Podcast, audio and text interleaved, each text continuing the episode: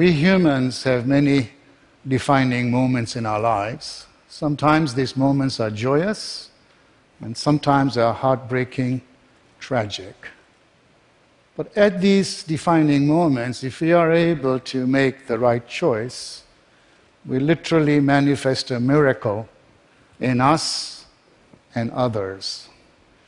My only son, Tariq, a university student, a kind, generous, a good writer, a good photographer, had aspirations to work for National Geographic, engaged to a beautiful lady, worked as a pizza delivery man on Fridays and Saturdays. He was lured to a bogus address by a youth gang. And in a gang initiation, a 14 year old shot and killed him. The sudden, senseless death of an innocent, unarmed human being. The overwhelming grief of a family. The total confusion as you try to absorb a new, hideous reality. Needless to say, it brought my life to a crashing halt. One of the hardest things I've ever had to do is to call his mother, who lived in a different city. How do you tell a mother she's never going to see her son again, or hear him laugh? Or give him a hug. I practice as a Sufi Muslim. I meditate two hours a day. And sometimes in deep trauma and deep tragedy, there is a spark of clarity. So, what I downloaded in my meditation is that there were victims at both ends of the gun. It's easy to see that my son was a victim of the 14 year old, a little bit complicated to see that he was a victim of American society. And that begs the question well, who is American society? Well, it's you and me, because I don't believe that society just happenstance. I think we're all responsible for the society we've created. And children killing children is not a mark of a civil society.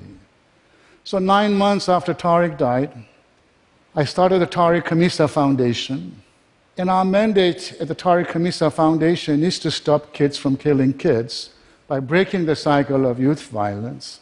And we essentially have three mandates. Our first and foremost is to save lives of children.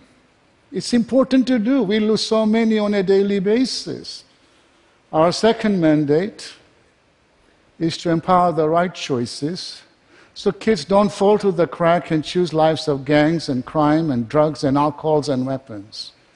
And our third mandate is to teach the principles of nonviolence, of empathy, of compassion, of forgiveness. And I'll start with a very simple premise that violence is a learned behavior. No child was born violent. If you accept that as a truism, nonviolence can also be a learned behavior, but you have to teach it because kids are not going to learn that through osmosis. Soon after that, I reached out to my brother here with the attitude we both lost a son. My son died, he lost his grandson to the adult prison system. And I asked him to join me, and as you see, 22 years later, we're still here together. Because I can't bring Tariq back from the dead. You can't take Tony out of prison, but the one thing we can do is make sure no other young people in our community end up dead or end up in prison. With the grace of God, the Tariq Khamisa Foundation has been successful. We have a safe school model. Our first, which has four different programs. The first one is a live assembly with Ples and me. We are introduced this man's grandson killed this man's son, and here they are together. We have in-classroom curriculum. We have after-school mentoring program, and we create a peace club.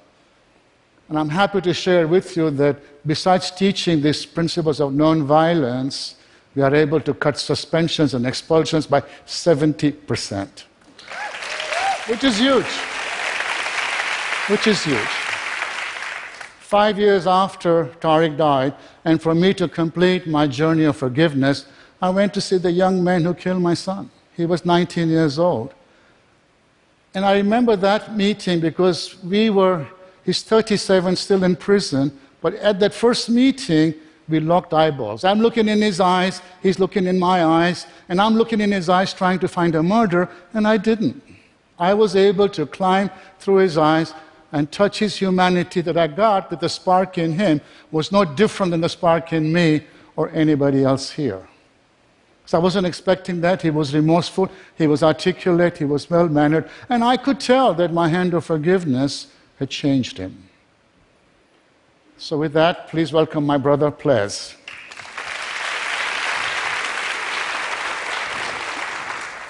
Tony is my one and only daughter's one and only child.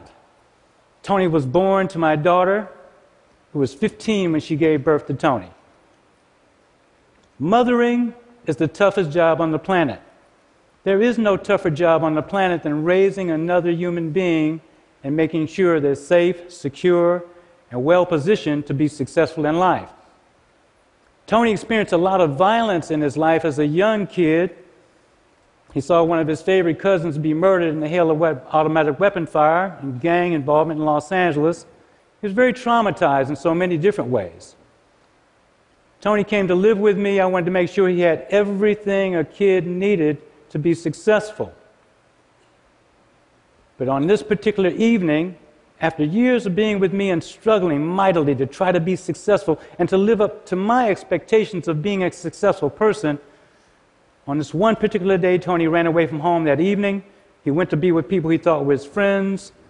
He was given drugs and alcohol, and he took them because he thought they would make him feel carefree.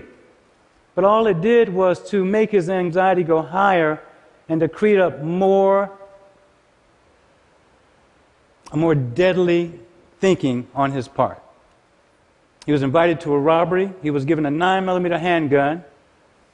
And at the presence of an 18 year old who commanded him and two 14 year old boys he thought were his friends, he shot and killed Tariq Khamisa, this man's son. There are no words, there are no words that can express the loss of a child. At my understanding that my grandson was responsible for the murder of this human being, I went to the prayer closet, like I was taught by my old folks, and began to pray and meditate. The one thing that Mr. Khamisa and I have in common, and we didn't know this besides being wonderful human beings, is that we both meditate. It was very helpful for me because it offered me an opportunity to seek guidance and clarity about how I wanted to be of support of this man and his family in this loss. And sure enough, my prayers were answered because I was invited to a meeting at this man's house, met his mother, his father, his wife, his brother, met their family, and had a chance to be in the presence of God spirited people led by this man, who, in the spirit of forgiveness, made way, made an opportunity for me to be of value and to share with him, and to share with children the importance of understanding the need to be with a responsible adult. Focus on your anger in a way that's healthy. Learn to meditate. The programs that we have in Tariq Khamisa Foundation provide so many tools for the kids to put in their toolkit so they could carry them throughout their lives. It's important that our children understand that loving, caring adults care for them and support them, but it's also important that our, our children learn to meditate, learn to be peaceful, learn to be centered, and learn to interact with other children in a kind, empathetic, and wonderfully loving way. We need more love in our society, and that's why we're here to share the love with children because our children will lead the way for us because all of us will depend on our children as we grow older and retire. They will take over this world for us, so as much love as we teach them, they will give it back to us. Blessings. Thank you.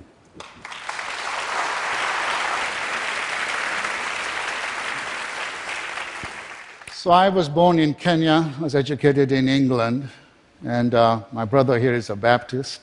I practice as a Sufi Muslim. He's African American, but I always tell him, I'm the African American in the group. I was born in Africa, you were not.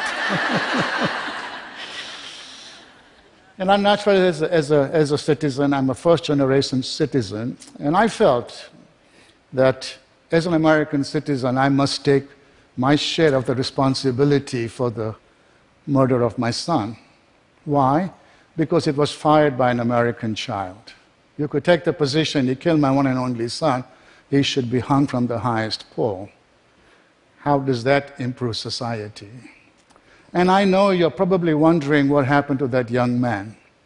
He's still in prison. He just turned 37 on September the 22nd. But I have some good news. We've been trying to get him out for 12 years. He finally will join us a year from now.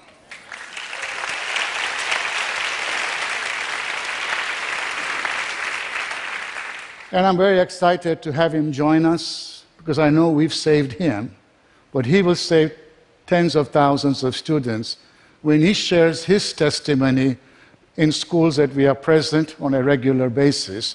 When he says to the kids, When I was 11, I joined a gang. When I was 14, I murdered Mr. Khamisa's son. I've spent the last umpteen years in prison. I'm here to tell you it's not worth it. Do you think the kids will listen to that voice? Yes, because his intonations will be of a person that pulled the trigger, and I know that he wants to turn the clock back. Of course, that's not possible. I wish it was. I would have my son back. My brother would have his grandson back. So I think that demonstrates the power of forgiveness. So, what's the big takeaway here? So, I want to end uh, our session with this quote, which is the basis of my fourth book, which incidentally, the foreword for that book was written by Tony. So it goes like this sustained goodwill creates friendship. You don't make friends by bombing them, right? You make friends by extending goodwill. That ought to be obvious. So sustained goodwill creates friendship. Sustained friendship creates trust. Sustained trust creates empathy. Sustained empathy creates compassion. And sustained compassion creates peace. I call this my peace formula. Starts with goodwill, friendship, trust, empathy, compassion, and peace. But people ask me, how do you extend goodwill to the person who murdered your child? I tell them, you do that through forgiveness. As it's evident it worked for me, it worked for my family. What's a miracle is it worked for Tony, it worked for his family. It can work for you and your family. For Israel and Palestine, North and South Korea, for Iraq, Afghanistan, Iran, and Syria. It can work for the United States of America. So let me leave you with this, my sisters and a couple of brothers that peace is possible. How do I know that? Because I am at peace. Thank you very much. Namaste.